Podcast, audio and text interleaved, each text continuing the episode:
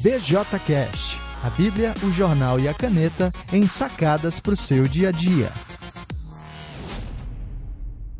Olá pessoal, eu sou Alan Porto, sou autor do BJC, a Bíblia, o jornal e a caneta, e do BJCast que você está ouvindo agora. E a nossa programação básica é toda terça uma sacada sobre a Bíblia, toda quinta uma sacada sobre o jornal e todo sábado uma sacada sobre a caneta. Eu informei hoje que eu postaria três episódios do BJCast, porque eu não postei ontem. Então vou postar o que eu deveria ter postado ontem, o que eu devo postar hoje e um de brinde. E esse aqui é o brinde, né? Eu quero ler para vocês um material do Rubem Braga, uma das crônicas do Rubem Braga, que fala exatamente sobre os jornais. Eu li, achei bem interessante, acho que vale a pena compartilhar por aqui. E a crônica diz o seguinte: Os jornais.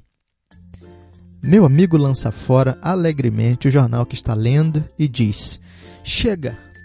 Houve um desastre de, de trem na França, um acidente de mina na Inglaterra, um surto de peste na Índia. Você acredita nisso que os jornais dizem? Será o mundo assim uma bola confusa onde acontecem unicamente desastres e desgraças? Não. Os jornais é que falsificam a imagem do mundo. Veja, por exemplo, aqui. Em um subúrbio, um sapateiro matou a mulher que o traía. Eu não afirmo que isso seja mentira, mas acontece que o jornal escolhe os fatos que noticia. O jornal quer fatos que sejam notícias, que tenham conteúdo jornalístico. Vejamos a história desse crime. Durante os três primeiros anos, o casal viveu imensamente feliz. Você sabia disso? O jornal nunca publica uma nota assim.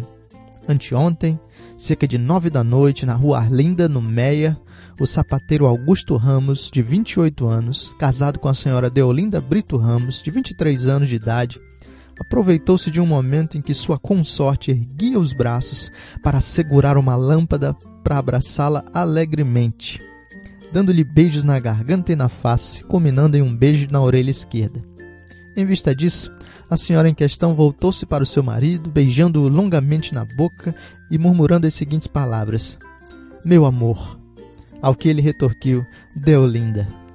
Na manhã seguinte, Augusto Ramos foi visto saindo de sua residência às 7h45 da manhã, isso é, 10 minutos mais tarde do que o habitual, pois se demorou, a pedido da esposa, para consertar a gaiola de um canário da terra de propriedade do casal. A impressão que a gente tem, lendo os jornais, continua meu amigo, é que lar é um local destinado principalmente à prática de uxoricídio. E dos bares, nem se fala. Imagine isso.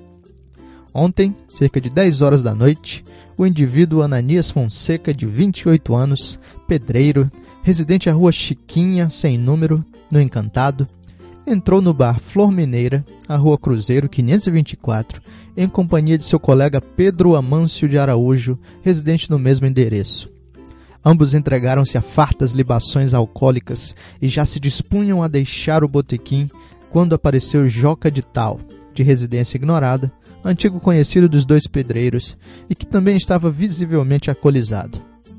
Dirigindo-se aos dois amigos, Joca manifestou o desejo de sentar-se à sua mesa, no que foi atendido. Passou então a pedir rodadas de conhaque, sendo servido pelo empregado do botequim, Joaquim Nunes. Depois de várias rodadas, Joca declarou que pagaria toda a despesa. Ananias e Pedro protestaram, alegando que eles já estavam na mesa antes. Joca, entretanto, insistiu, seguindo-se uma disputa entre os três homens que terminou com a intervenção do referido empregado, que aceitou a nota que Joca lhe estendia.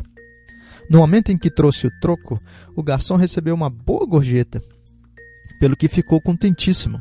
O mesmo acontecendo aos três amigos que se retiraram do bar alegremente cantarolando sambas.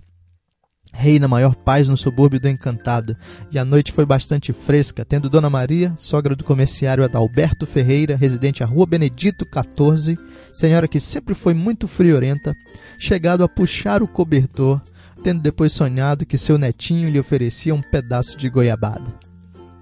E meu amigo, se um repórter redigir essas duas notas e levá-las a um secretário de redação, será chamado de louco porque os jornais noticiam tudo, tudo menos uma coisa tão banal de que ninguém se lembra: a vida. Essa crônica foi escrita e publicada por Rubem Braga em maio de 1951. E é interessante como ele demonstra que os jornais são um recorte da realidade, mas eles não retratam toda a realidade. Os jornais estão em busca daquilo que de alguma maneira é, tem algum impacto e é vendável, vamos dizer assim. Por isso, por vezes, os jornais vão noticiar mais tragédias do que a beleza da vida. Para mim e para você, como cristãos, é, a sacada é observar que o jornal, por vezes, dá ênfase e olha para alguns aspectos que não são o todo da vida e que deveriam ser considerados por nós exatamente com esse tipo de limitação.